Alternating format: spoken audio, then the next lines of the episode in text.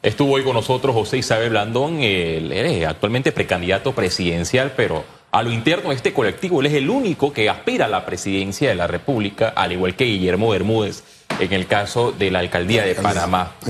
¿Esto es bueno o esto es malo, aspirar solo a un cargo? ¿O es bueno que siempre haya un contrincante? Yo he sido consono con mi criterio en cuanto a, a esta postura o a esto que se está presentando dentro del partido panameñismo, panameñista, porque cuando en democracia o dentro de un colectivo una persona es la única candidata, eso tiene dos extremos, ahí hay dos polos, no hay otra forma de verlo. O la persona cuenta con un liderazgo escandaloso a tal punto de que todo el partido lo quiere posicionar, todo el partido ve en esta persona la figura potable, la figura óptima para poder ocupar una plaza, o podemos estar en otro extremo, en otro polo, que es, oye, ¿sabes qué? Este partido cuenta con un millón de problemas a tal punto de que las diferencias que tenemos son tales que permitimos o que dejamos que uno sea el que crea que tiene el poder y bueno, que luego en las elecciones ocurra lo que tenga que ocurrir. Yo no sabía cómo posicionarlo hasta el momento porque va a ser interesante ver lo que va a ocurrir en las primarias del panameñismo y este apoyo, ¿no? Uno, que pretende, dos, que espera recibir José Isabel Blandón y tres, el real.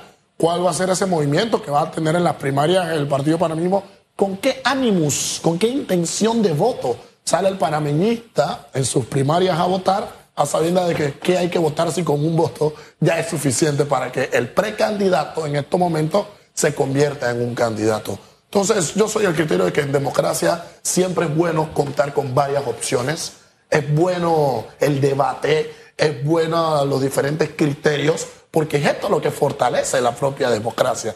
Pero bueno, vamos a ver qué tan potable es este discurso, qué tan positiva es para la imagen de José Isabel Blandón, quien desde un inicio pretende que si en efecto se concreta algún tipo de alianza, ser la cabeza de la propia. Así que hay que ver qué tan factible le sale eh, este elemento que se le ha presentado dentro de su colectivo.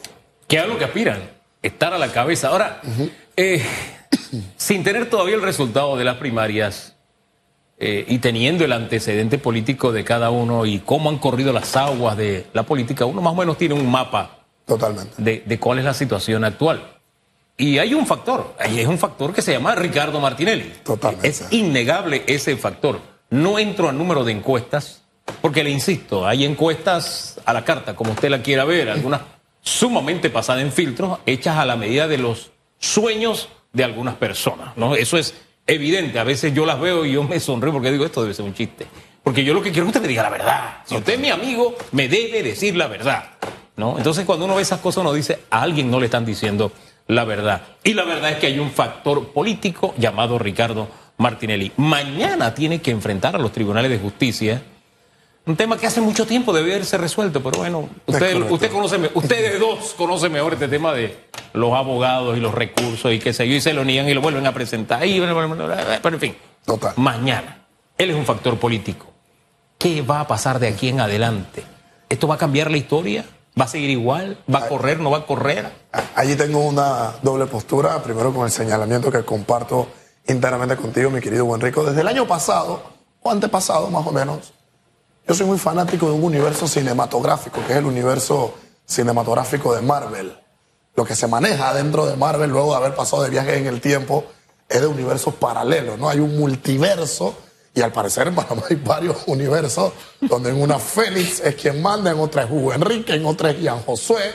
Aquí, bueno, no nos ponemos de acuerdo, y es triste y lamentable ver cómo tengo yo que manchar o tengo que tratar de abusar de un criterio para tratar de venderle a la población, cuando sabemos que es una barbaridad y un escándalo, una postura u otra que se manejen desde las encuestas. Encuestas que se van a ver reales en cada una de las primarias y el próximo año en las elecciones generales, donde claramente el pueblo panameño, espero yo, va a decidir de manera clara y contundente quién es la figura portable para que en todos los cargos a elección popular nos puedan representar de la mejor manera.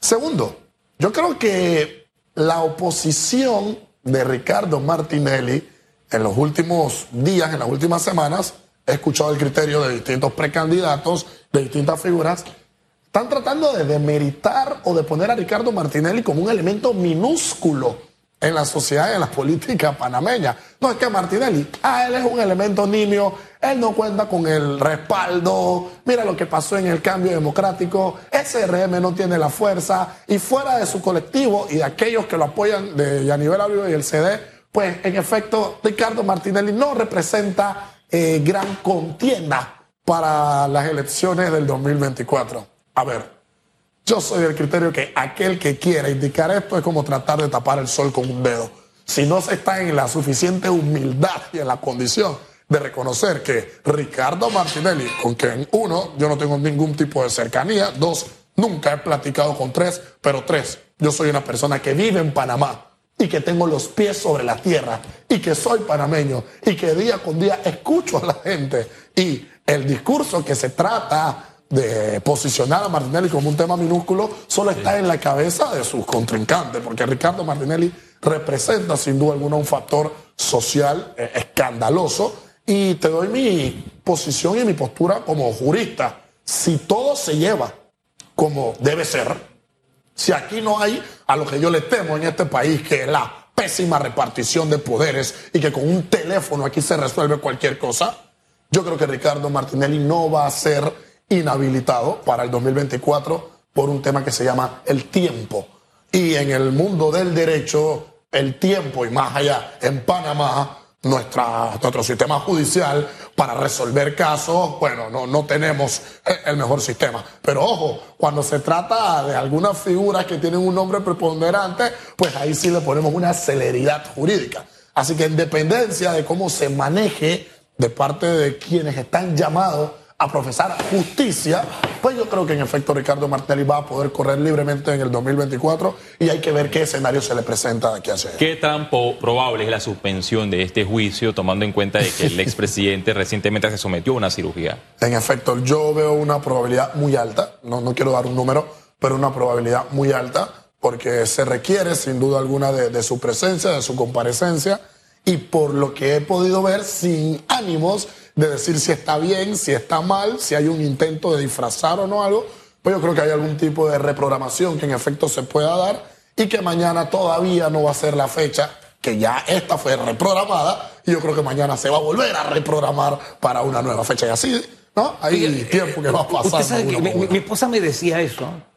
Hay algunos juristas que me dicen eso pero ninguno me dice por qué se pospondría. Se supone que en esta fecha alterna esto llueva, truene o relampaguee. Se supone. Es más, se han puesto los defensores de oficio y al señor Martinelli específicamente uno, para que no haya tutía. Total. ¿Qué es lo que puede pasar en ese universo legal, esa realidad legal, para que se posponga la audiencia? Sí, en efecto, a priori hay que ver eh, su propia comparecencia, hay que ver su, su, presencia, porque en efecto. Pero no es necesario que le esté. Con, anterioridad.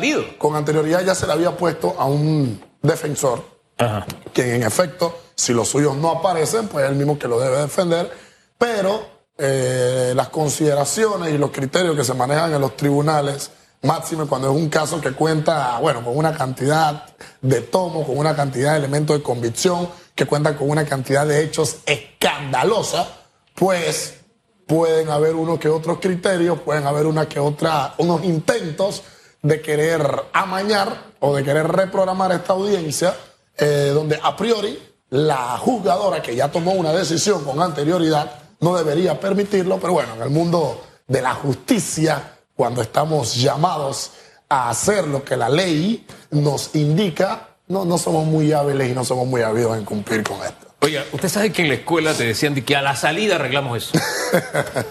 Había veces que tú no querías que llegara la hora de la salida. Pero a veces tú dices que llegara la salida esto se arregla. Se resuelve. Se arregla. Lo cierto es que la hora de la salida llegaba y se arreglaba, a veces a tu favor, a veces no te iba tan bien. Total. Pero eso forma parte de la vida. ¿Será la hora de la salida mañana? No sé, ya veremos. A mí, a mí ya no me sorprende nada. De verdad, yo la capacidad de sorpresa la he perdido. Concuerdo. cuando a ti te dicen, ¿sabes una cosa? Tú no tienes fuero penal electoral. Y tú insistes en tengo fuero penal electoral. Oh, ya te dijeron que no. Y te lo dijeron en la corte. O no, que a mí me cubre el principio de especialidad. No, ya te lo dijo la corte, te dijo que no. Entonces, cuando uno ve esas cosas, uno dice que, bueno, aquí estamos jugando. Pero eso forma parte de Y bueno, es el Panamacondo en el que vivimos. Ahí donde ¿Llegará vivimos. la hora de la salida o no? Ya veremos mañana.